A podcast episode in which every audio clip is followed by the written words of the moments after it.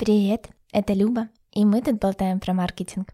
Ко мне в гости приходят СММщики, продюсеры, блогеры и предприниматели. И мы обсуждаем нашу работу в digital.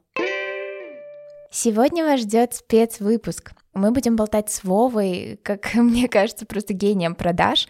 У него есть свой подкаст «Окей, продано», и мы записали с ним совместный выпуск. Более того, он выйдет не только в аудиоформате, но и в формате видео.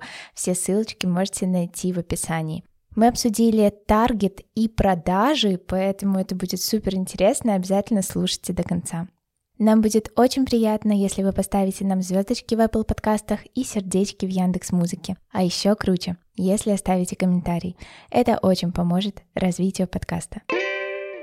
Итак, друзья, всем привет! У нас будет необычный выпуск, э, два совместных подкаста в одном. Это мой подкаст «Окей, продано» и моя прекрасная гостья Любовь. Привет! Да, и мой подкаст про маркетинг с любовью. Да, маркетинг с любовью. Очень крутое название, потому что Люба, маркетинг с любовью. И мы сегодня поговорим на самом деле про две темы. Это про продажи и таргетинг. Это два очень популярных и важных направления, которые между собой взаимосвязаны. И у нас будет такой формат общения, когда мы друг другу задаем вопросы, по очереди отвечаем, делимся мнением, где-то, возможно, дискутируем. Уверен, что выпуск будет интересный, поэтому смотрите до конца. А для начала мы познакомимся, потому что э, кто-то из слушателей, зрителей может не знать про Любу. Вот расскажи вообще, чем ты занимаешься, кто такая Люба в целом. А, да, всем еще раз привет. Э, меня зовут Любовь, и э, я думала очень долго, как же себя представить. Э, поняла, что, наверное, надо сказать, что я просто очень активный человек по жизни. Э, у меня есть такая часть э, супер бизнес-леди. Э, у меня свое диджитал-агентство. Мы занимаемся таргетом, Facebook, Instagram, TikTok, LinkedIn. Даже в Одноклассниках рекламу крутим. Mm-hmm. Они, кстати, очень хорошо работают все еще. Вот. Э, у меня есть э, свой подкаст, э, свои обучения по рекламе. То есть это такая бизнес, бизнес-часть Сторона любви. любви. Да. А, вот, но кроме этого у меня еще много потрясающих, суперинтересных хобби. Я занимаюсь спортом, танцами, эм, пытаюсь очень много путешествовать. В последнее время это супер сложно выходит. Пытаюсь все время пробовать что-то новое, увлекаюсь барной культурой города Минска. Короче, стараюсь везде успеть, и пока что вроде получается.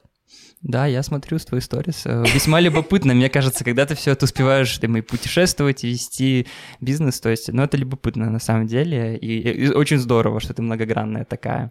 А, хорошо. Да, э, Спасибо за многогранность. Я, кстати, еще думала себя представить как человек, который все успевает, но подумала поскромничать.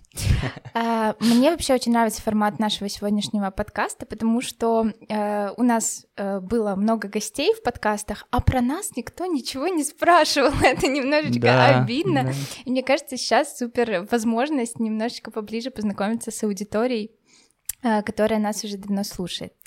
Вова, а, расскажи мне, пожалуйста, про себя, потому что по факту я совсем не близко тебя знаю. А, можешь рассказать, кроме того, чем ты занимаешься, вообще про свой путь э, в продаже, как ты туда попал? Да, ну, я так это коротенько расскажу, но с максимальными такими точками бифуркации все-таки, которые позволяли как-то продвигаться по этому пути. Да, на самом деле я в продажах уже более 7 лет, э, именно Э, занимаюсь этим профессионально. Начинал вообще так любопытно с подбора персонала. Я учился на э, человека, который вообще должен быть стать HR. И на самом деле я только, э, ну, потом через какое-то время понял, что вообще на самом деле то же самое продажи, просто там ты продаешь компанию, вакансию кандидатам, а там ты продаешь продукты, услуги. То есть это все продажи. И на мою жизнь очень повлияла, кстати, книга в свое время, когда был еще студентом, как а, активные продажи Рысова, либо Рызева, я уже не помню, как его зовут. Но суть в том, что там вот на первых страницах книги было написано, что по сути мы каждый что-то продает. То есть даже вот сейчас, там, когда мы общаемся, люди э, принимают решение смотреть этот подкаст до конца, там, либо уже сейчас поставить на паузу, выключить, типа, блин, неинтересно. То есть вся наша жизнь продажа. Мне было любопытно, э, как, вот почему у одних людей действительно получается, они классно продают и там и себя, и компанию, продукт, услуги, а другие нет. Вот, поэтому Я начинал с подбора, занимался там хендхантингом, потом меня в этой же компании, где я этим занимался, это была консалтинговая компания, э, мне предложили уйти в продажи, я любезно согласился, потом в этой компании было отсутствие всех продавцов, я был там одним продавцом, и меня, как это часто бывает, ну, значит, будешь ропом. Я такой говорю, хорошо, что должен делать руководитель отдела продаж? Ну, как, что, управлять и, наверное, продавать. Ну, короче, ты сам разберешься. Я начал э, как бы собирать свою микрокоманду, параллельно я обучался. Мне в этом плане очень повезло, потому что компания, в которой я работал, она занималась как раз-таки тренингами, то есть мы продавали много обучения, и за счет средств компании, конечно же, я тоже много обучался. Удобно. Это супер удобно, поэтому кто нас слушает либо смотрит, э, если вы только ищете свою там первую работу, то ищите там, где есть действительно корпоративная культура обучения, потому что вы за счет компании можете очень классно профессионально подняться. Вот я начал изучать, потом я стал руководителем дела продаж, потом я стал коммерческим директором, который уже управлял и командой продаж, и маркетингом. В этой же компании я дорос до соучредителя, то есть мне партнер предложил ну, долю, как бы мы с ним вместе руководили компанией. Потом у меня был небольшой опыт своей, э, своей компании, тоже, которую мы продавали чужие обучения. Вот мы благополучно через э, сколько, 10 месяцев, а потом закрыли, потому что гипотеза стала не окупаться. И потом я начал заниматься уже тем, что у меня лучше всего э, получается, это строить системы продаж, только уже другим компаниям. Поэтому сейчас моя роль это консультант по продажам, который помогает другим компаниям настроить систему в отделе продаж. Вот, у меня есть также обучающие тоже продукты, здесь мы с тобой схожи. У меня есть подкаст, мы с тобой в этом схожи. Вот, поэтому по сути, мы, не этот тоже подкаст чем интересен, вот и почему мы с тобой разговариваем, что по сути наши с тобой две области, ну, очень похожи. Мы вдвоем как бы делаем агентский бизнес только с разных сторон. Я с продаж, ты в плане рекламы и трафика, то есть с разных сторон баррикады, но заодно, за то, чтобы увеличить клиенту продажи. И тут у меня к тебе есть этот вопрос. Вот ты же сама видишь, что, ну, вот я сказал про похожесть, что продажи, маркетинг, ой, э, маркетинг и таргеты, и продажи, ну, похожи. И точка входа в эту профессию на самом деле кажется простой. Вот что нужно, чтобы стать там продавцом? Ну, прийти, там, кажется, ну, нет тут профессионального образования такого. Да, у меня даже был к тебе такой вопрос.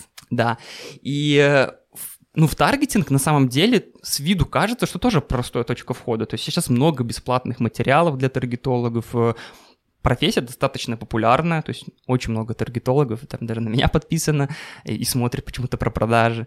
И, да, и вот хочется спросить, а все-таки чем отличается для тебя таргетолог хороший, вот, который действительно профессионал, от таргетолога, который, ну, типа, не хороший, да, и если вот на то, как, как короче, определить человек все-таки глубоко компетентного. Потому что каждый на со слов кажется, что да, я настраивал, да, приводил клиентов, но окей, а как вот вычленить этого человека как да, профессионала? Финал. Со, словами все классные. Да, да, да. А, на самом деле у меня есть несколько стратегий определения классных таргетологов. Угу. Даже когда э, беру в агентстве на работу э, ребят, девчат, очень легко по факту понять, реально человек угу. хорош в рекламе или нет.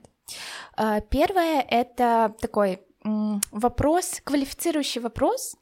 Расскажи в целом, как ты взаимодействуешь с клиентом. Вот от самого начала, вот к тебе пришел клиент, mm-hmm. э, до конца, вот месяц работы у вас, что ты делаешь?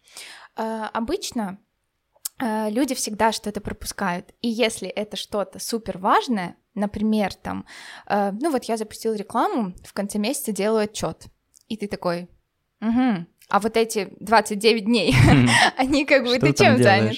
Да, по факту, если человек начинает очень детально рассказывать, что да, вот мы запустили, э, там, составили стратегию, это тоже очень важно, очень многие про это забывают на стандартных курсах по таргету эм, классно учат. Таргет это просто, ну, как бы нет никакого суперсекрета. Я не буду сейчас рассказывать, что очень сложно нажимать на кнопочки. Таргет это просто в плане настройки э, технической. Сложно понимать маркетинговую часть.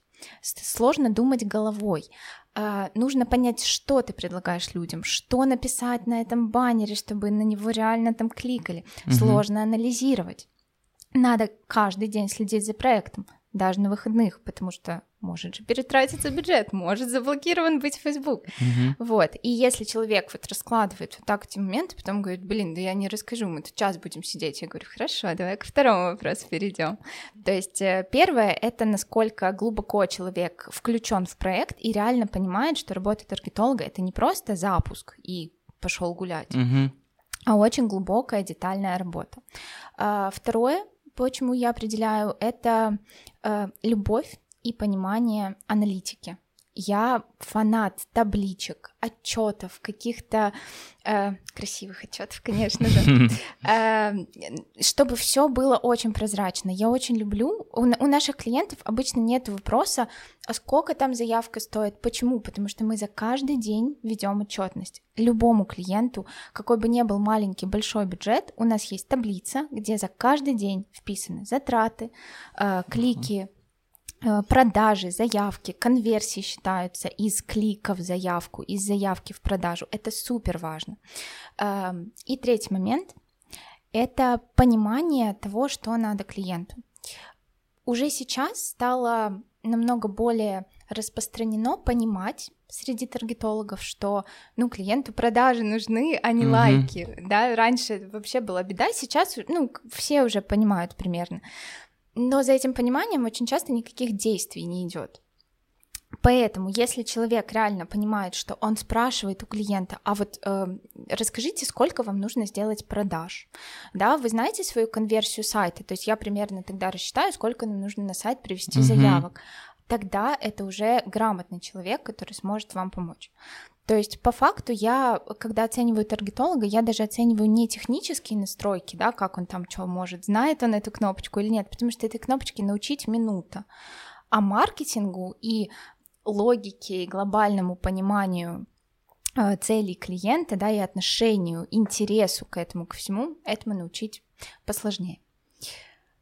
Вот. Круто, спасибо большое. То есть, еще раз, если резюме такое подводить, то есть отличие в том, что человек понимает, по сути, могу сформулировать так, что бизнес клиента как бы в целом как построен маркетинг, или не совсем правильно это обозначаю? Наверное, не совсем, Мгм. потому что вот скорее всего просто хороший таргетолог смотрит на таргет шире, чем просто техническая настройка. Мгм. Он немножко понимает в маркетинге, да, я я люблю, когда у таргетологов есть маркетинговое образование, но это Мгм. не обязательно.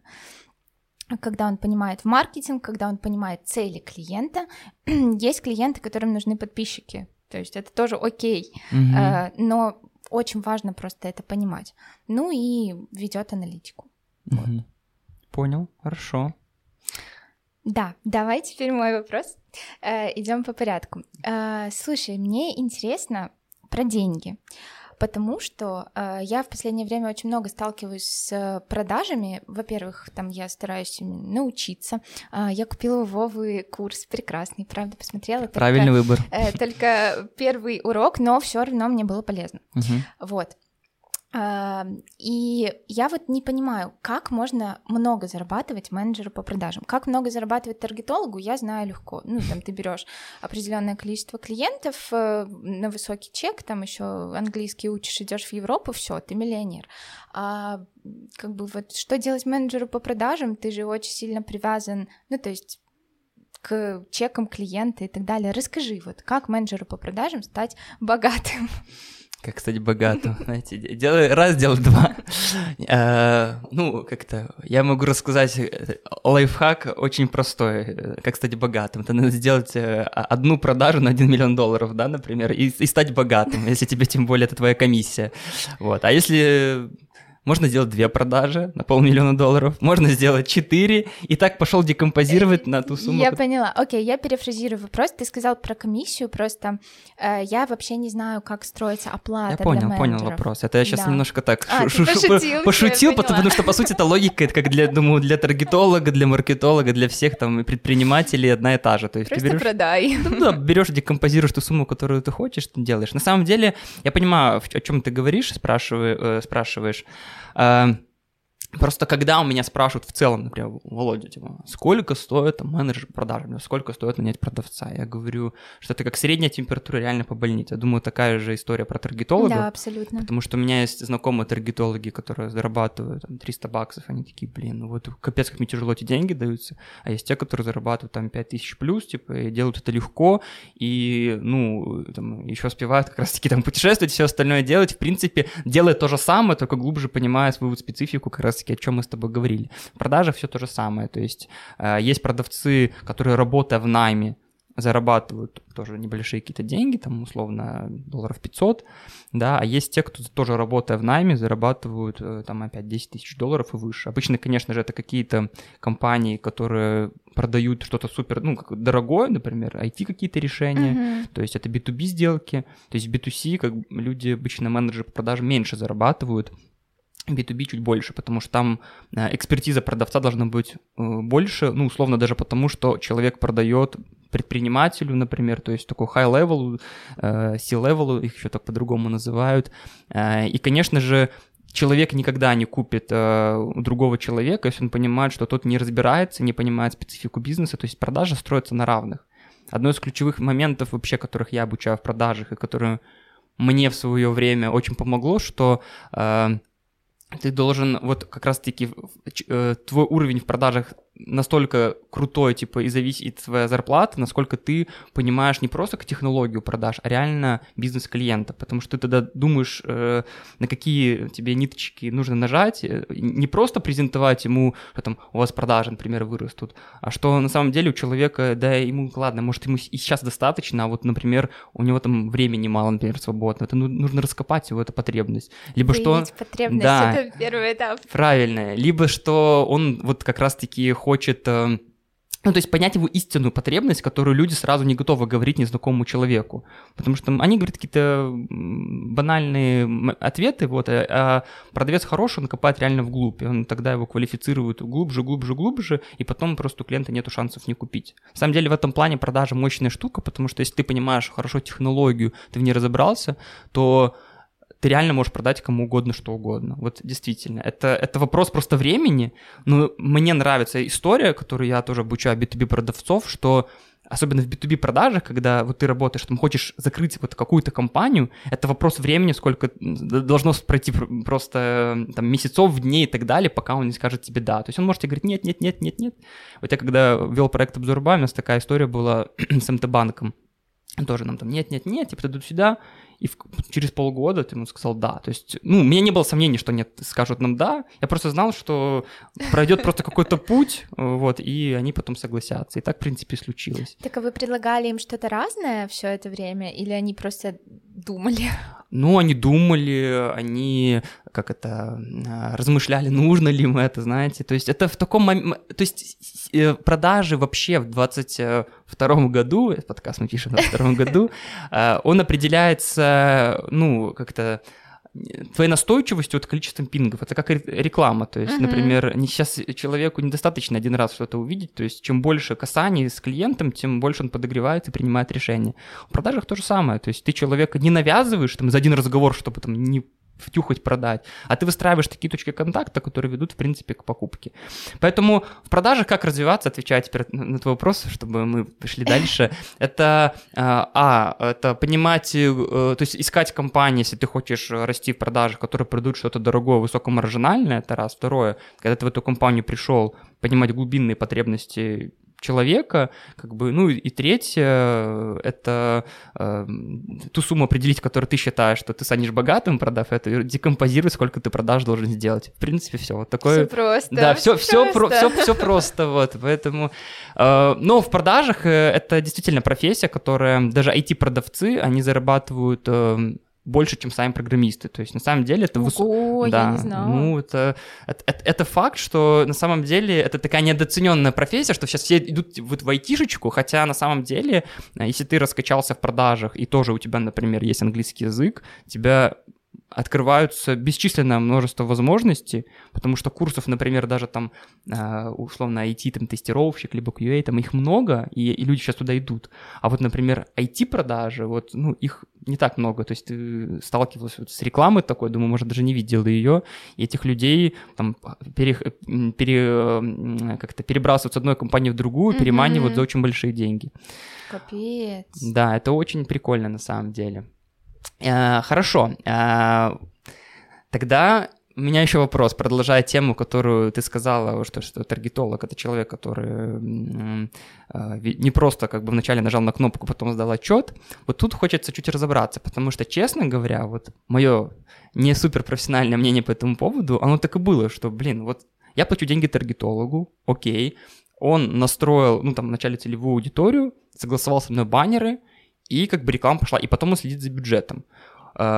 И все, как бы вот ты платишь там, обычно они берут же какую-то абонентскую плату, таргетологи, что все-таки входит вот эту вот в работу после старта проекта, то есть в чем его заключается вот потом именно деятельность, uh-huh. чтобы я чуть лучше в этом разобрался, потому что действительно не только во мне, ну, у меня так, такой запрос, то есть и многие другие люди тоже не понимают и думают, что это такая вот один раз кликнул, типа, и все, и пошел, и в принципе все крутится, лавеха мутится.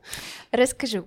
Э, на самом деле, правда, самый э, затратный по времени, по страданиям этап угу. это запуск. Так. Всегда запуск, это ты отводишь прям, ну, желательно, чтобы не сталкивать там несколько проектов в там три дня угу. запуск.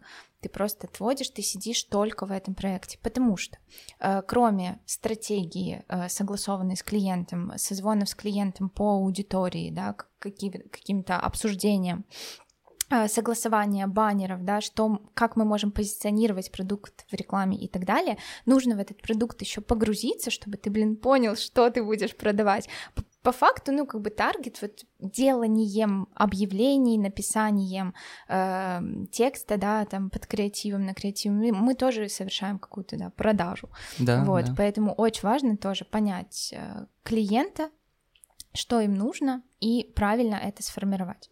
А может тут немножко тут уточняющий вопрос дам? А что вот, например, вот э, тут бывает, когда клиент ну, я просто встречал таких людей, говорит, у меня вот аудитория, типа, моя все. вся, да, все, либо вот я люблю вот это, моя аудитория, это там, премиум, выше среднего, с доходом, чтобы они покупали, любят такое.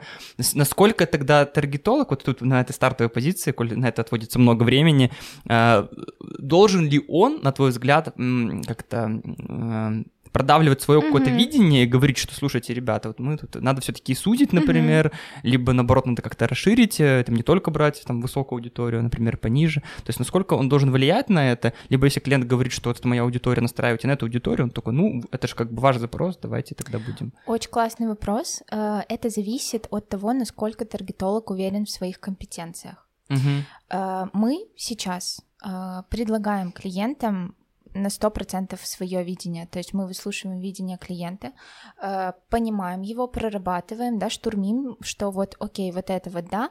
Почему? Потому что не всегда целевая аудитория в реальной жизни равно целевая аудитория Фейсбука.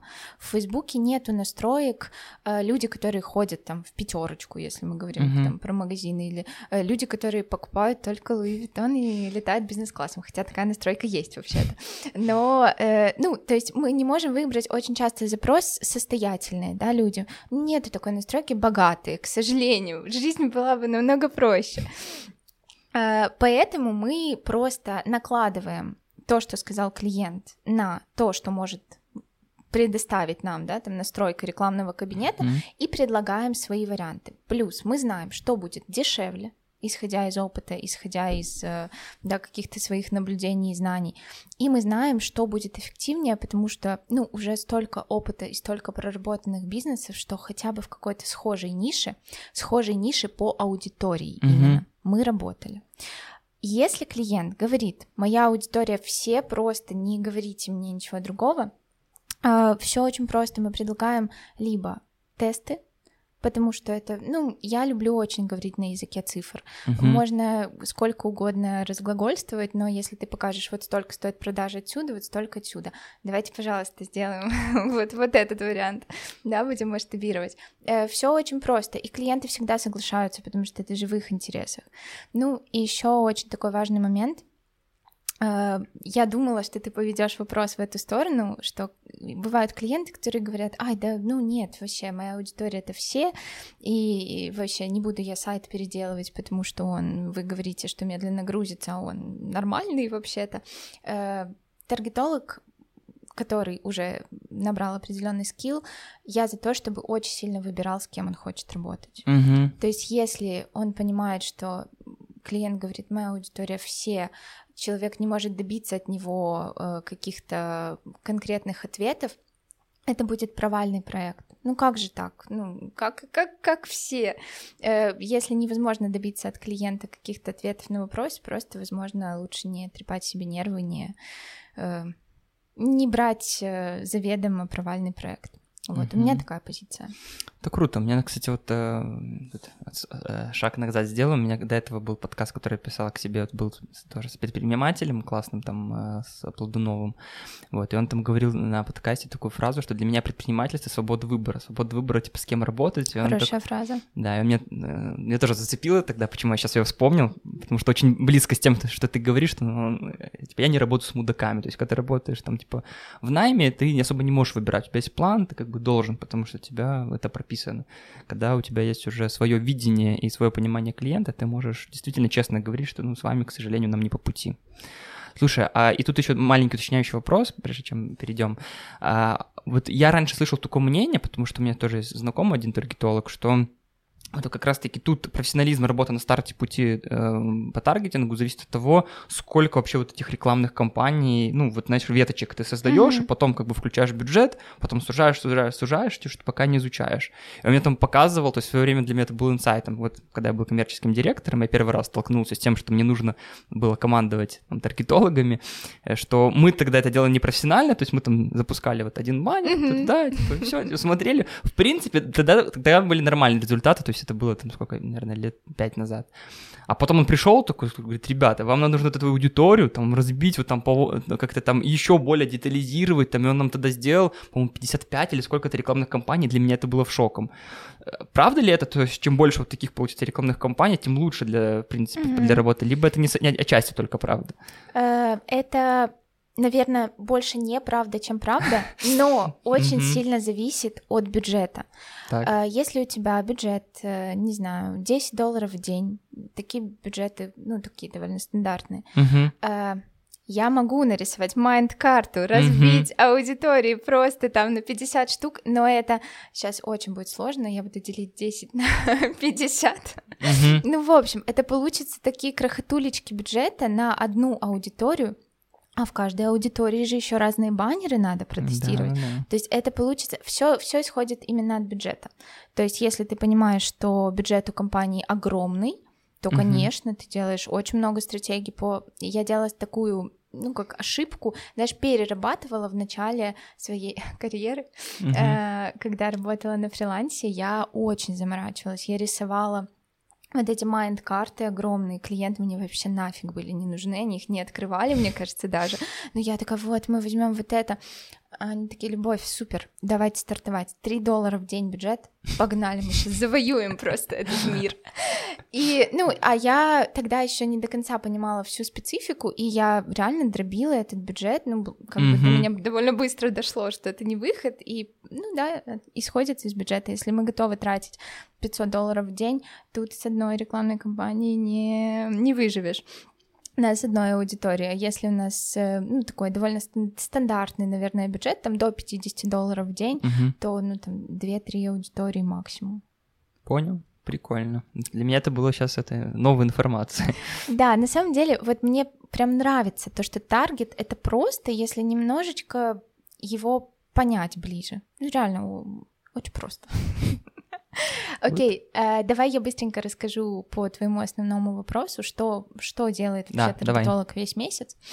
Э, мы, вот, например, как наша работа строится в агентстве, э, каждый день сотрудники есть, да, у них есть свой проект, за который они ответственны, они делают определенный чек. Ну, мы это так называем, типа чек по проекту. Угу. Что вообще, Проверку. Да, про, угу. что вообще происходит? Почему так надо делать?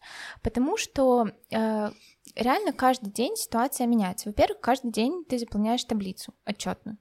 Мы заполняем ее вручную, это э, вообще просто плюются некоторые предприниматели, когда узнают, что никакой автоматизации нет, но это сделано нарочно, потому что я хочу, чтобы люди были включены в проект. Mm-hmm. Это очень важно, потому что автоматически оно, что оно бы там грузилось, ты да, вообще не заглядывал да, в эту да. таблицу. А так ты видишь, и если, например, на протяжении, там, я знаю, что очень многие таргет-команды так делают, это распространенная схема, на протяжении двух-трех дней что-то не так, то есть наблюдается какой-то спад, то ты просто пересобираешь компании, придумываешь какие-то новые э, идеи и так далее, новые варианты запусков uh-huh. и тому подобное. Э, почему 2-3 дня? Потому что если мы заметили полдня у нас плохо идет реклама, сразу перезапускать, ну, тоже не очень хорошо с технической uh-huh. стороны, не буду вдаваться в нюансы. Uh-huh. Плюс, кроме этого, а, в начале месяца мы всегда согласовываем стратегию, и я даже, ну, наверное, я не знаю проекта, в котором у нас все вот месяц мы просто работаем. Нет, у нас есть тесты, то есть мы тестируем, всегда можно сделать лучше. Uh-huh. Я очень люблю эту фразу, в принципе, эту позицию по жизни. Э, потому что, ну, как бы, да, это может стоить дешево, но почему бы не принести лиды клиенту еще дешевле? Он же нас похвалит, это же классно. Логично. Э, и ты просто вот выделяешь, например, неделю мы тестируем вот это, неделю мы тестируем вот это, неделю вот это. Э, плюс, да, это все еще вот что происходит в рамках одного проекта в течение месяца. Плюс есть с многими проектами, где, например, часто все меняется или где очень большие бюджеты, созвоны либо раз угу. в неделю, либо два раза в неделю. А, это могут быть созвоны просто, вот как бы мы обсуждаем, что у нас произошло за неделю, плюс мы генерируем какие-то новые идеи, которые мы можем внедрить и вот в течение этой недели попробовать. Плюс мы делимся какими-то своими наблюдениями, мы всегда должны прийти на этот созвон с идеей. И это очень прикольно, потому что mm-hmm. это разминает мозг, привносит что-то новое в проект, ну и позволяет, соответственно, улучшать результаты. А, и некоторые созвоны, например, вот прям мы делали в одном проекте, не прижилась э, система, но было прикольно. Мы прям каждому созвону готовили по три гипотезы, угу. которые потом брали в работу и тестировали там на дополнительный бюджет. Ну, угу. то есть вот, вот в таком формате идет работа. Плюс Facebook это боль и любовь одновременно, потому mm-hmm. что никогда не бывает в течение месяца без блокировок, без э, каких-то там непрохождений модерации, без еще каких-то аварий. Просто к этому надо привыкнуть, ну, то есть ты постоянно решаешь вот эти вот э, проблемы. И последнее, mm-hmm. э, креативы выгорают.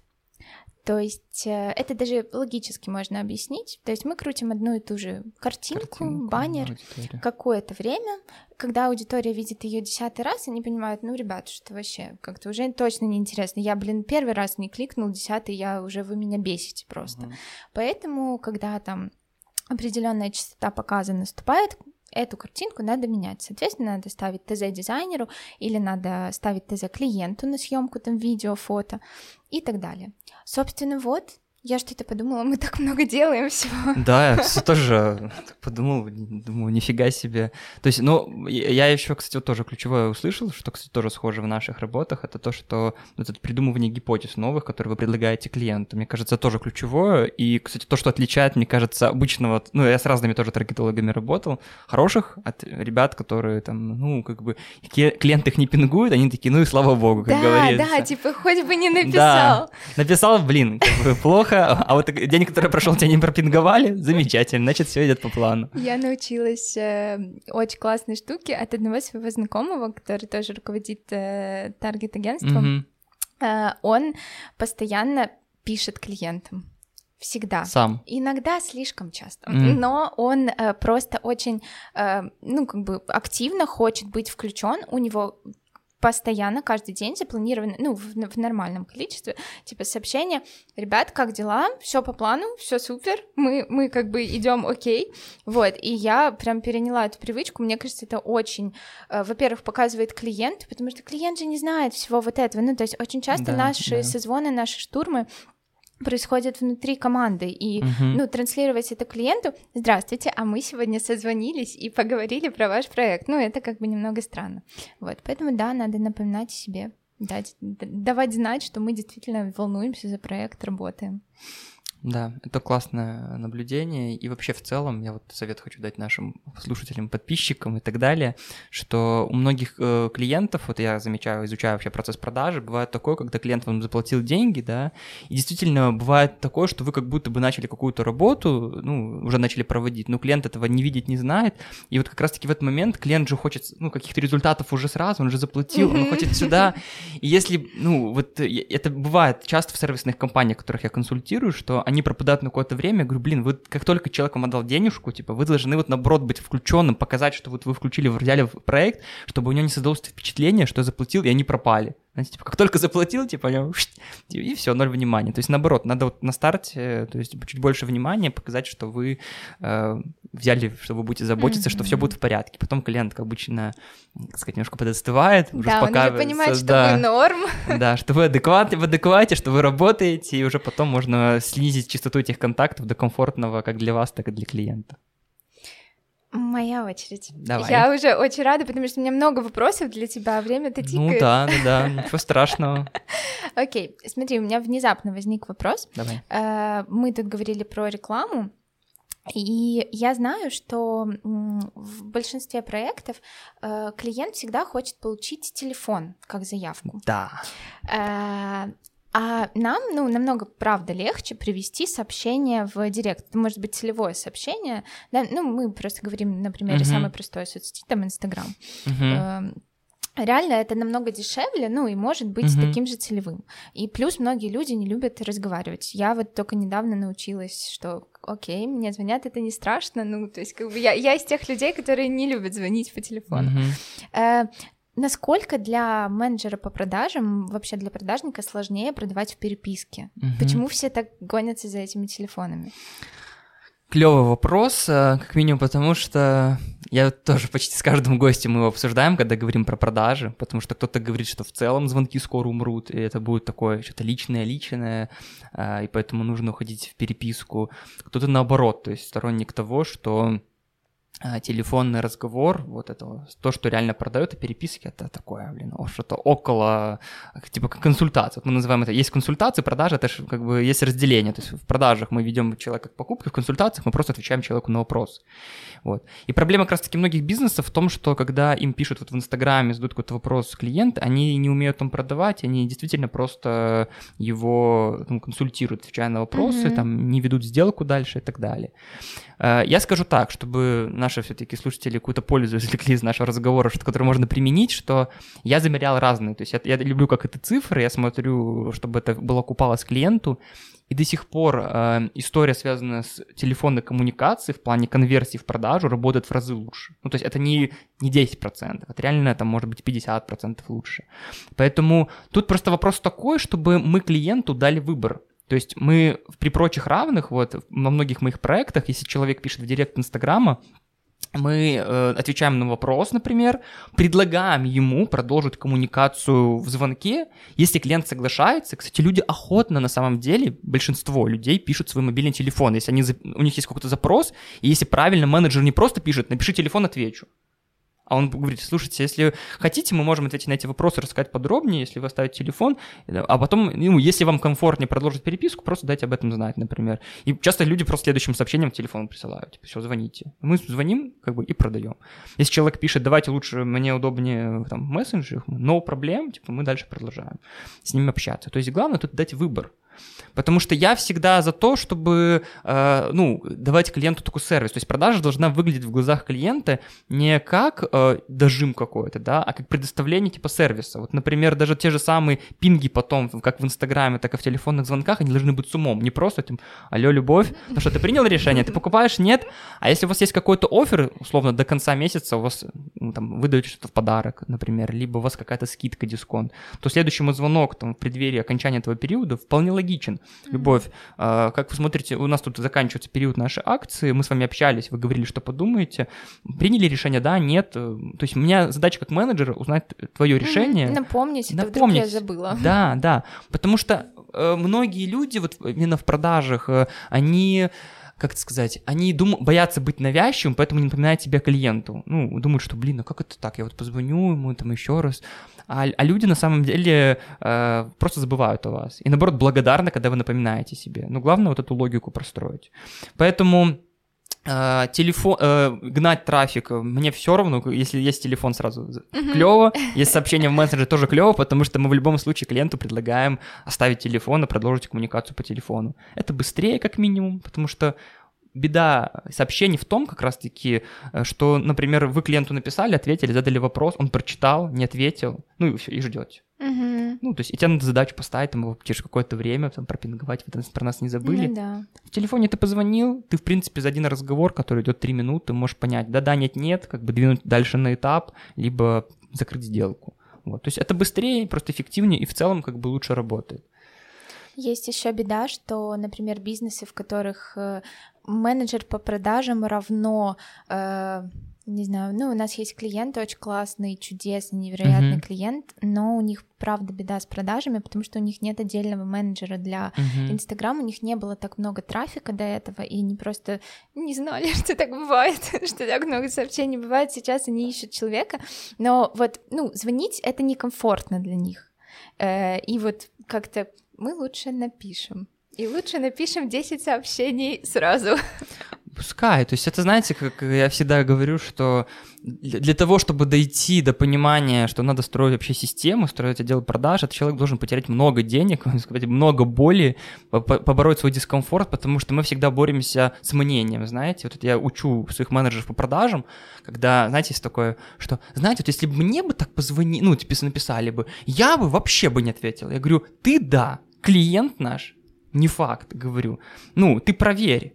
И мне много, часто бывает такое, я провожу обучение в отделах продаж, вот говорю, как надо. И я сразу им говорю такой момент, потому что они сразу меня встречают, типа, блин, что ты там? Мы уже и так все знаем, как... Я говорю, вы мне, говорю, не верите. Я говорю, вы предлагаю мне вообще не верить. Я говорю, моя задача, чтобы вы это попробовали.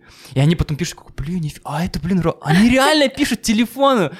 Для одной из компаний, которая вел тоже сервисный, для них был шок, что люди в Инстаграме пишут телефоны, когда ты их просто просишь об этом. То есть они никогда этого не делали, не думали, мы сейчас пугнем типа клиентов, но нас вообще никто покупать не будет. Они начали предлагать, у них начали писать, у них был шок у самих менеджеров продажи, которые там работали 5 лет, был шок в этом.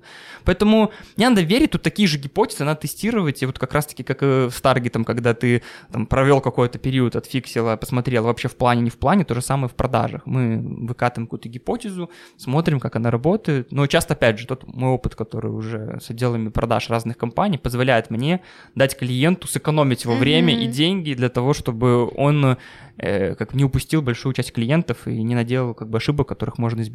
Угу, класс.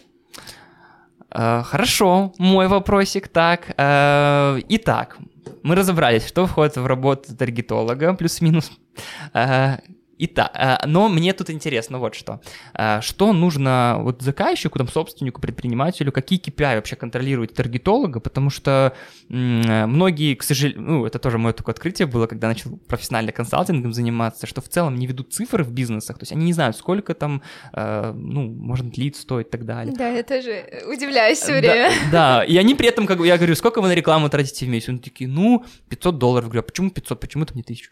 Ну, не знаю, вот мы так всегда там работали, 500 долларов в месяц, ну, здесь они просто, у них есть какая-то комфортная для них сумма, не, не, не рассчитывают окупаемость. Вот скажи ты, как э, человек, который этим профессионально занимается, какие показатели нужно контролировать собственнику предпринимателю раз, и какие, возможно, показатели ты даешь для клиента, которые показывают, эффективно реклама работает, либо неэффективно. Угу. В первый месяц KPI у нас никогда нет. А, это... Хочется так пара-пара-пам. Все, расходимся. Расходимся, первый месяц нету. Спасибо, что посотрудничали. Эм, я долго шла к этому, потому что когда я работала в рекламном агентстве, у нас постоянно нам мы участвовали в тендерах, мы работали с крупными клиентами, и там ты как бы уже знал за 10 месяцев до старта сотрудничества, сколько тебе нужно будет привести там подписчиков в Facebook, условно. Э, здесь, когда мы работаем с реальными бизнесами, я не могу ничего обещать, я как бы могу пообещать, сильно занизив планку э, или взяв вот такой вот супер интервал, но кому это будет полезно? Обычно на поскольку мы можем выбирать, с какими клиентами работать, после э, организационной встречи мы принимаем эту позицию, да, ну, клиент принимает нашу позицию, потому что мы объясняем, почему так происходит. Если мы, я могу дать точное э, понимание по тому, сколько будет что стоить, если мы уже работали с этой нишей, в этом гео, в этот период э, времени, ну, скажем так, э, бывает лето, жара, Угу. Бывает август, супер сезон детских проектов, да, когда Мгм. стоимость аудитории просто космическая. Бывает декабрь такой просто э, супер космическая стоимость. Мгм. Да, бывает какой-нибудь март. И типа ты такой, ну, по-любому Я март дешевле. Я считаю, что март бесполезный месяц. Вычеркиваем его. Ну, апрель на самом деле, ну, март тоже такой. Вычеркиваем. Вот, э, и тогда, да, тогда я без проблем могу дать прям прогнозы по тому, сколько будет стоить заявка. Э, В противном случае я могу прогнозировать, что примерно могу прогнозировать стоимость клика. Мгм. Но тут тоже, тут очень сильно зависит от аудитории, от того, э, какой у бизнеса офер. То есть, например, стоимость клика может быть супер низкой, если э, мы будем рекламировать розыгрыш, я не знаю, или э, бесплатно установим вам окно. Ну, короче, какой-то супер-супер офер. А стоимость будет высокая, если мы напишем, например, что мы предлагаем дизайн интерьера, а, от э, 50 долларов за метр квадратный. Это типа супер дорого, в среднем там около. 30. Ну и люди такие, ну нет, мне дорого. И они не будут кликать. И клик будет дороже. То есть это все очень-очень относительно. И Мгм. первый месяц мы всегда собираем данные. Это то, чем мы в целом занимаемся. Вот супер такая вот аналитика ведется, это классная табличка. И со второго месяца э, мы уже можем сказать, сколько клиенту стоит лид, из какой аудитории, из какого канала, сколько ему стоит э, продажа, Мгм. если, да, там цикл сделки короткий. И можем прогнозировать значения. То есть со второго месяца мы просто определяемся, к какой э, стоимости за что мы идем, Мгм. Э, И все, и работаем.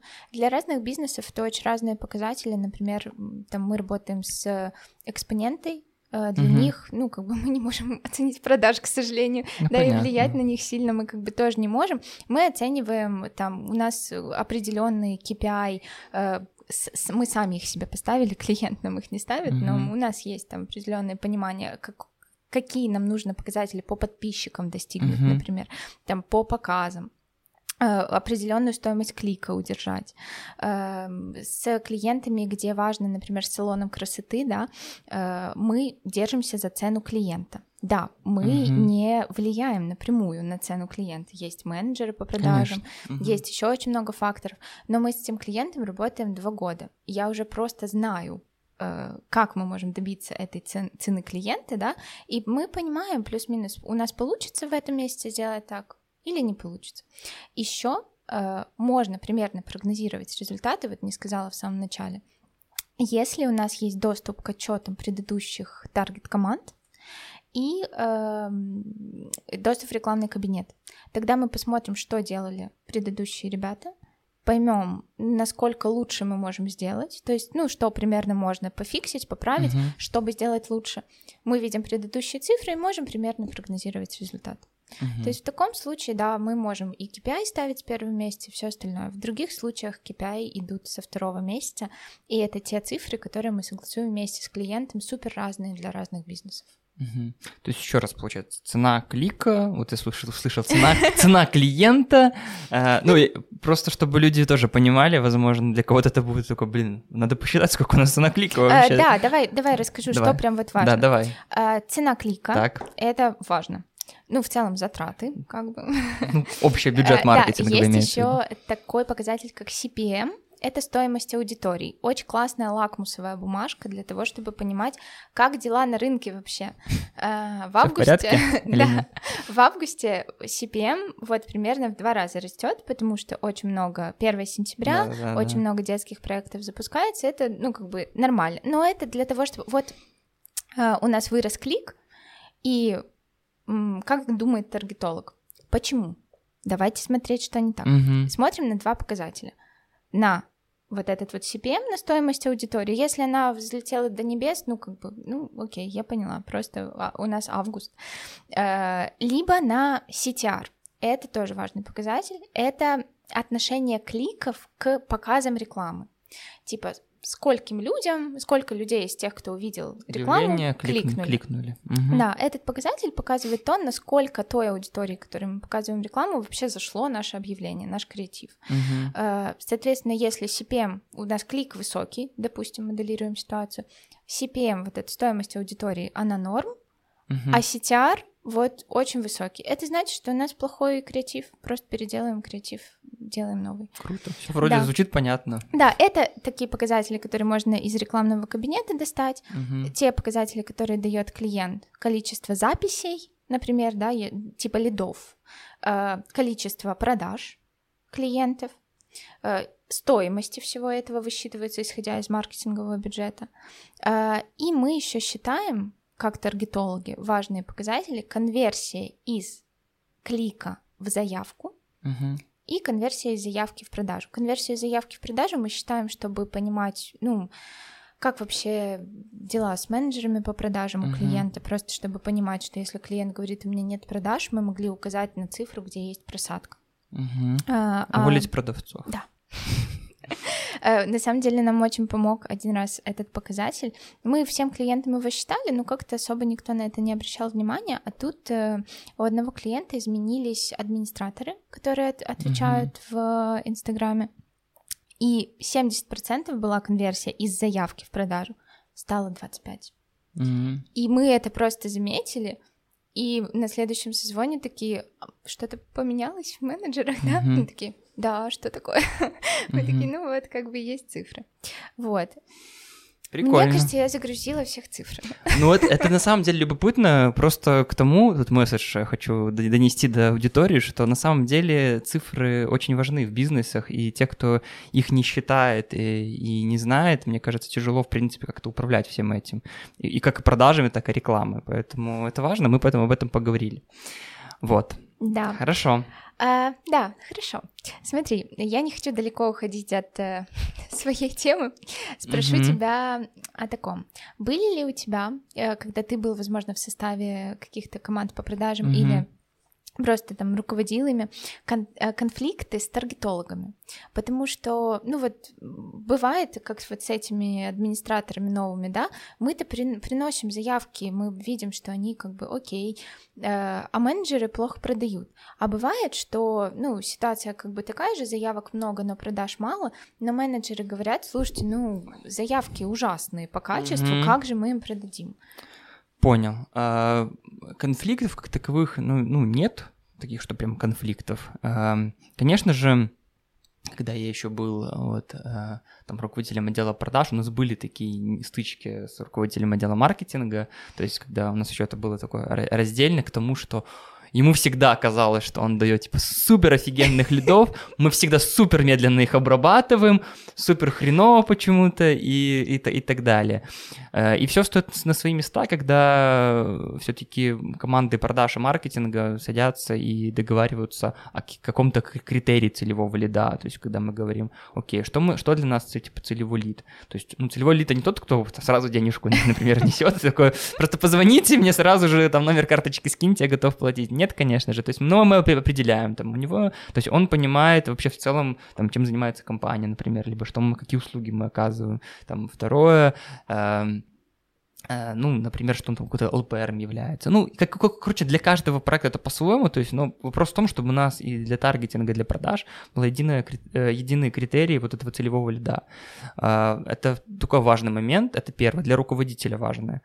Вообще для, мы с тобой как раз-таки вот вчера переписывались на эту тему, что э, для продавцов, э, именно сотрудников, мы всегда запрещаем вообще обсуждать каким-то рода, там, говорить, плохая заявка, или так. Они могут, то есть робот и так это будет видеть, то есть он это контролирует, но для продавцов ва- важно такое внутреннее ощущение, что именно от их активности, от того, как они построят свой разговор с клиентом, и будут зависеть продажи. И это чувство у них нельзя ни в коем случае отбирать, иначе у них будут постоянно поводы как бы, и оправдания, почему нету продаж. Продаж.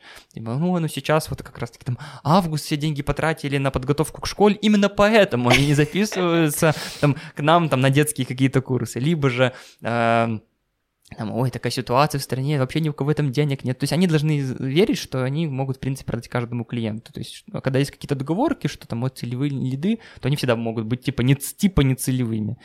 Вот, поэтому конфликтов как таковых э, нету. Я прекрасно просто понимаю, что э, это такое двухстороннее взаимодействие, чтобы ну, таргетинг лучше работал, нужен фидбэк адекватный, это дело продаж.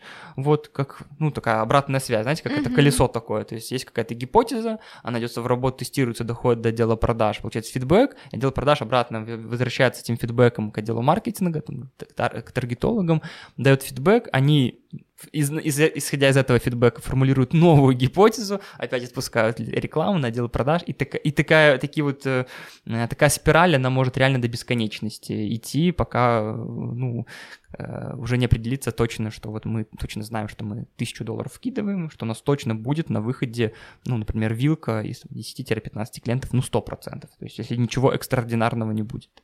Вот, поэтому это работает э, плюс-минус вот таким именно образом. А, хорошо. Мы, у нас эта перебивка хорошо, и следующий вопрос э, и к любви. Э, к любви так звучит прикольно на самом деле.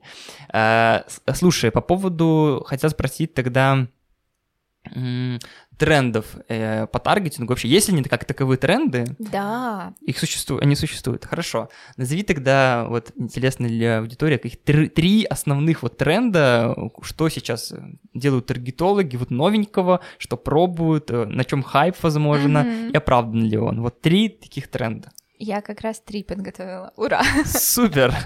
Э, первое — это реклама в Reels. Так. В принципе, тренды таргета идут за трендами в контенте, потому что угу. если где-то становится много контента и он модный, соответственно, туда приходит много рекламы. Угу. Реклама в Reels работает прекрасно, э, смотря на какой гео, конечно ну, же, понятно. но э, в целом это очень интересная новая площадка, то есть можно пробовать запускать рекламу прям только там. Э, мы даже пробовали это делать еще год назад на РФ. Угу. Э, это очень классно работало на подписку. Сейчас угу. э, мы не работаем на подписку именно там с блогерами, например. А, но я все еще думаю, что это очень классно может работать. То есть, если там кому-то нужны подписчики, попробуйте запустить рекламу в Reels. А, кроме того, что это можно делать из рекламного кабинета, сейчас, вот буквально там пару недель назад, это можно, э, это стало можно делать из профиля по вот да, этой волшебной по кнопочке, кнопочке продвигать. продвигать. Это угу. вообще просто супер класс. А, второй тренд — это реклама в ТикТок это просто золотая жила сейчас, вот честно. Нам очень повезло, мы очень быстро сориентировались в какой-то момент. Вообще очень классно запрыгивать в новое, в страшное mm-hmm. и пытаться чего-то там делать. Да. Эм, у меня есть клиент, с которым мы работаем уже 4 года. Я начинала с ним еще там с фриланса, э, и он до сих пор с нами. И он очень идейный предприниматель, и он mm-hmm. в какой-то момент любая реклама в ТикТоке, что у нас не работает? Я такая, я не знаю, она появилась месяц назад, давай запустим, конечно. Э, мы запустили рекламу mm-hmm. в ТикТок, разобрались в ней. Э, потом одна из девчонок в нашей команде, она уже просто там нет, в Испании вот это не пройдет модерацию. Нет, вот так создать этот кабинет нельзя. Ну, то есть она реально супер прокачалась. Я э, не знаю в Беларуси других спецов по ТикТоку, кто так бы классно это делал. Угу. Э, и в целом реклама там очень похожа на Facebook просто нужно заморачиваться с видео. Сейчас э, я знаю это от своей команды, я знаю это от э, команды моих знакомых, которые, да, там, где я понимаю, знаю цифры. Э, в ТикТоке лиды дешевле, чем в Инстаграме.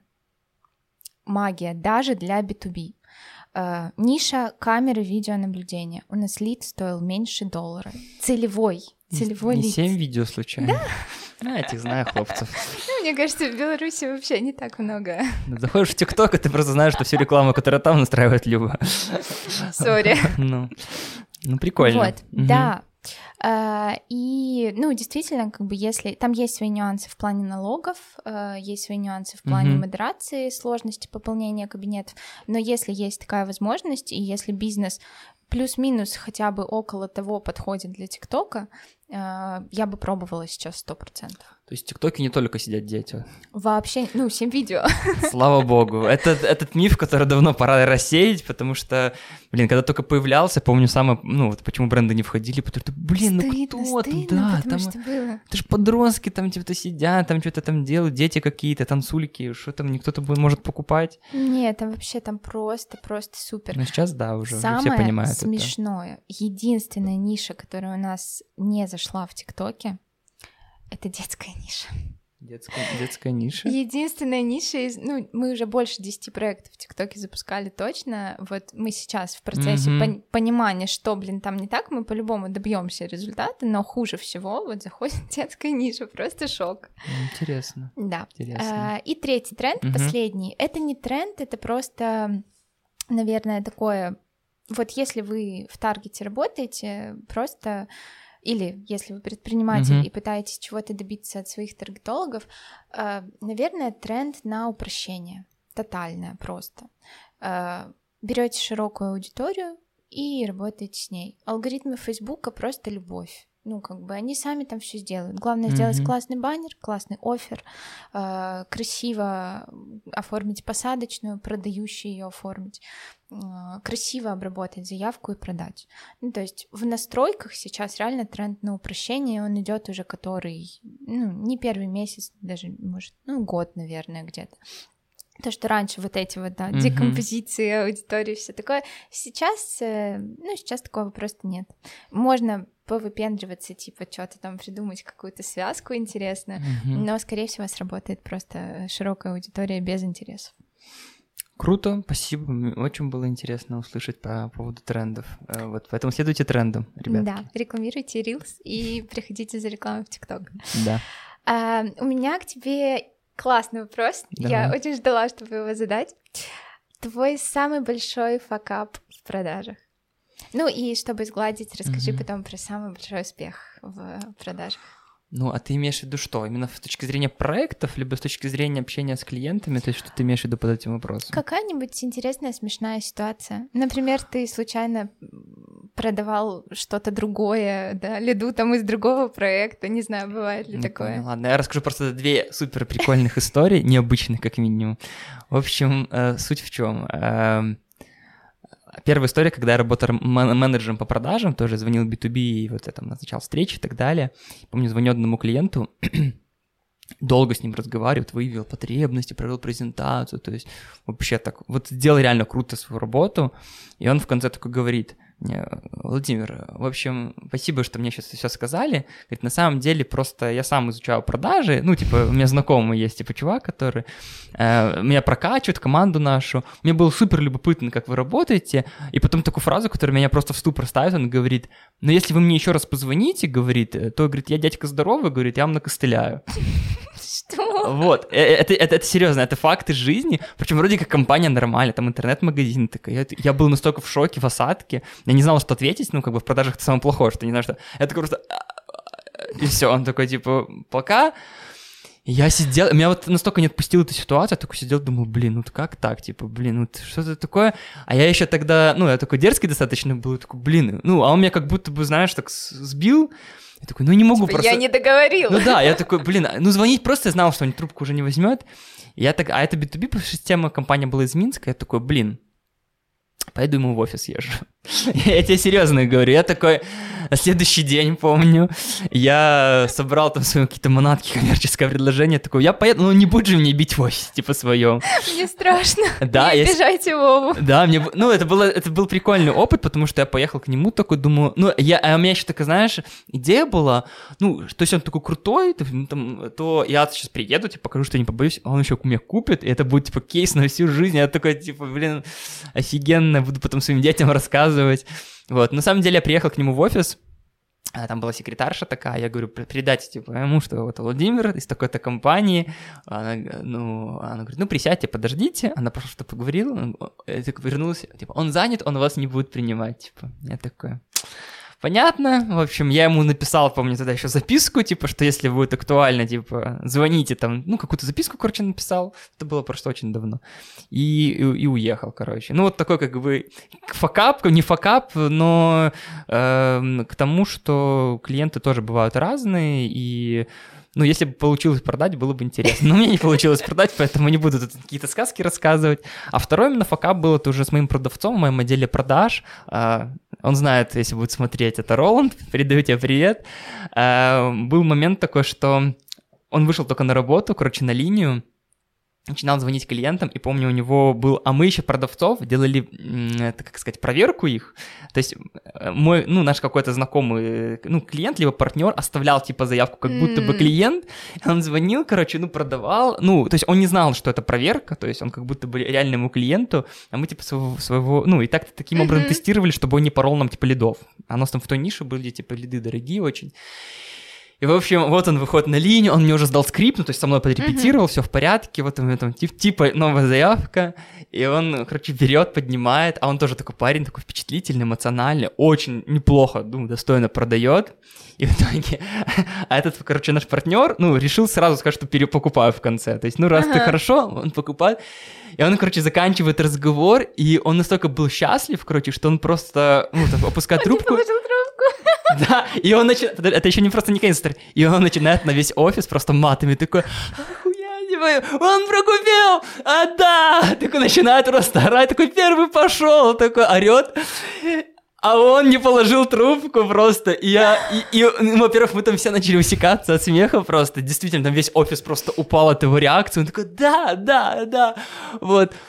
В общем, потом мне перезванивает, короче, говорит, слушай, говорит, я, говорит, ты, ты сам ты чуть не умер от смеха, он не положил трубку, все записалось, и у меня до сих пор есть запись этого разговора, и я, у меня есть вообще такая папочка, которая там, как это, как у Якубовича, свое поле чудес, вот такие-то косячные звонки и там менеджеров, ну, которые прикольно собирают туда, потом поугарать, послушать. То есть я не распространяю нигде, ну вот такое, для, для личного такого хранилища. У меня есть этот звонок, вот, ну, супер круто. Это, кстати, тоже лайфхак, что никогда не, ну, сразу кладите трубку, а только потом делитесь, потому что сколько раз я такого потом тоже наблюдал, когда, ну, там люди начинают друг другом переговариваться, клиент это все слышит, ну, типа, это не камильфо, это, это очень плохо, вот, но я нас запомнил это на всю жизнь, мы помним после этого даже в регламент вшили, что любые высказывания, то есть убедитесь в том, что у вас выключена связь, потому что я подумал, что если это был бы реальный клиент, а такое, в принципе, могло бы быть, но это было бы жесть. То есть, прикинь, типа, ну, ты разговариваешь, там, да, я его закрыл, да, там туда-сюда, блин, ну, это было бы очень плохо, возможно, клиент даже бы сказал бы, ну, слушайте, извините, не буду у вас покупать ничего. Поэтому вот такие, наверное, две истории, которые первые мне пришли на ум, а, потому что успешных, ну, много было интересных кейсов и, и покупок, вот. Моя последняя, кстати, успешная, интересный лайфхак, но это у тебя будет любопытно, mm-hmm. может, тоже, потому что вот тот курс, который купила у меня Люба, который больше не продаю пока, эм, у меня, в общем, э, клиент, короче, был, когда я был менеджером по продажам, я продал ему одно обучение. Ну, вот когда работал еще продавцом совсем. Прошло пять лет, ну, вот он меня потом подписался в Инстаграме, то есть у него там в жизни много изменений, у меня в жизни много изменений. Он там следил за мной долго в Инстаграме. Я, короче, ну, опубликовал, что продаю курс по продажам.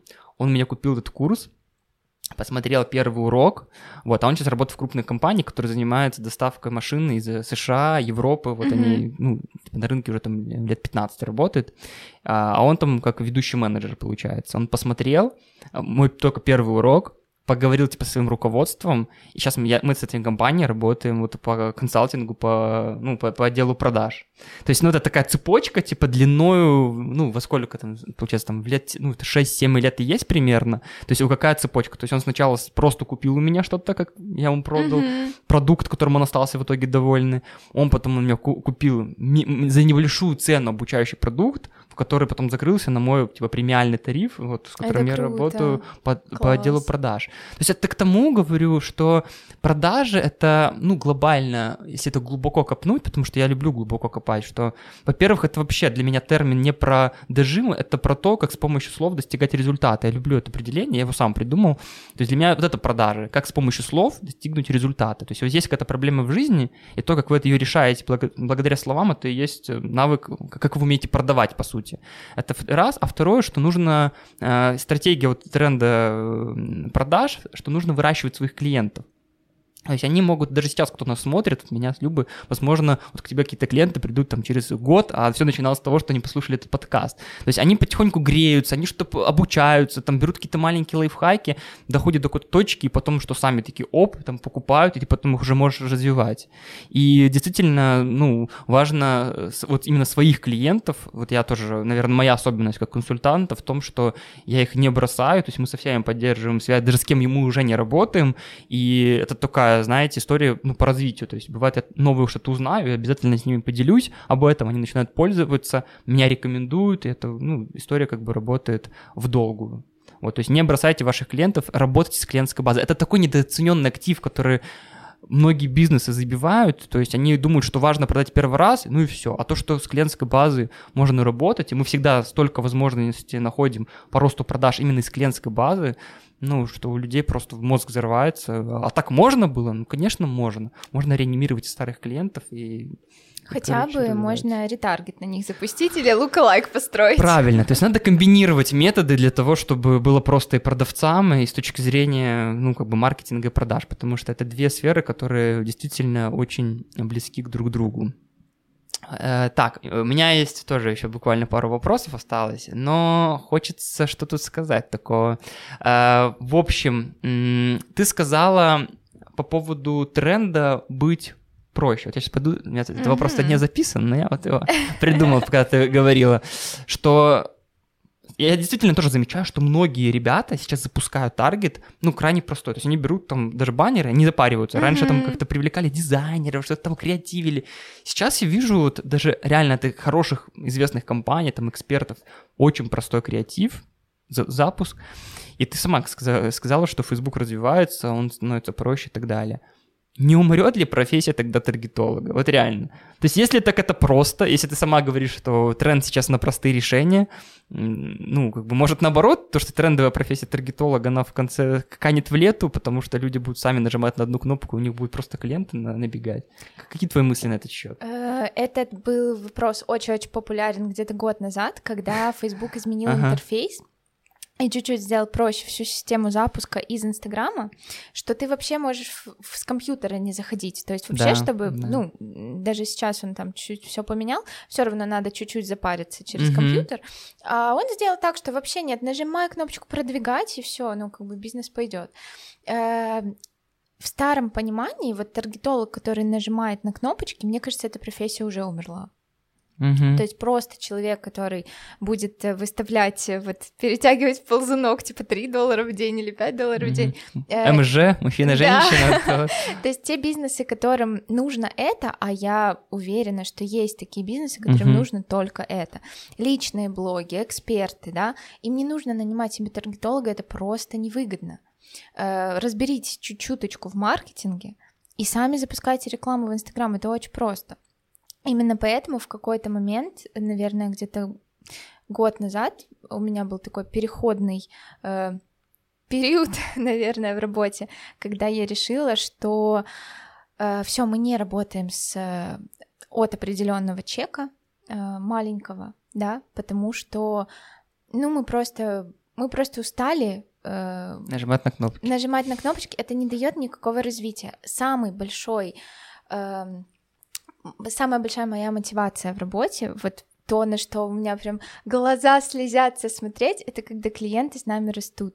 Э, с салоном красоты мы начинали, когда у них был один салон, они mm-hmm. только открылись, вот типа там полгода, наверное, проработали, чуть меньше. Сейчас у них два салона, они покупают, не покупают, открывают огромное большое помещение, mm-hmm. ну то есть переезжают в намного большее пространство. Конечно, это не только благодаря рекламе, но в том числе. Конечно. Мы выросли в рекламных бюджетах, наверное, там в 4 четыре раза, э, потому что мы не боялись масштабироваться, потому что мы предлагали масштабироваться. Mm-hmm. И вот когда ты видишь, что клиенты растут, ты такой вау. И это в том числе благодаря тому, что мы запариваемся над маркетингом, то есть мы предлагаем э, какие-то фишечки, да, какие-то штучки внедрять. Там мы погружаемся в бизнес клиента и говорим, а может там вот, не знаю, клиентский день, давайте вот еще в этом месяце проведем. Mm-hmm. У нас же классная активность была в прошлом. То есть это не напрямую задача таргетолога, но мне так нравится делать, моей команде так нравится делать. И вот эта профессия, да, такой аутсорс отдел таргетинг плюс маркетинг, вот это точно не умрет. Да, то есть делать больше, чем у тебя клиент ожидает. Наверное, вот это тоже классная да, история. Да, да. Клиент же не ожидает, типа нет такого там в договоре прописано, что обяз... предложить вот такую типа идейку, а если не предложишь, то мы тебе не заплатим. Сделать больше, чем у тебя клиент э, ожидает. Вот это, наверное, тоже супер важно. Гуд, будем завершать, наверное, да. потому что время уже подходит к концу. Люба, спасибо тебе огромное. Вот, мне было супер интересно узнать, я стал чуть более прокачанный в э, том понимании, как работает таргетолог, э, что это за профессия вообще такая, в чем какие-то нюансы. Я думаю, что стоит обязательно подписаться на Любовь в Инстаграме, потому что она очень ответственно ведет сторис почти каждый день, и там э, тоже рассказывает не только про маркетинг э, таргета, но в том числе и про интересную жизнь. Вот, подписывайтесь на ее подкаст, подписывайтесь на мой подкаст «Окей, продано». Вот, да, Вова, спасибо тебе огромное, что э, предложил такую возможность поспрашивать друг у друга вопросы. Я очень рада, что мы познакомились поближе. Я узнала много всего интересного про твое прошлое и в целом про продажи. Очень, я прям кайфанула. Спасибо Супер. тебе. Тебе спасибо. Друзья, пока. Пока.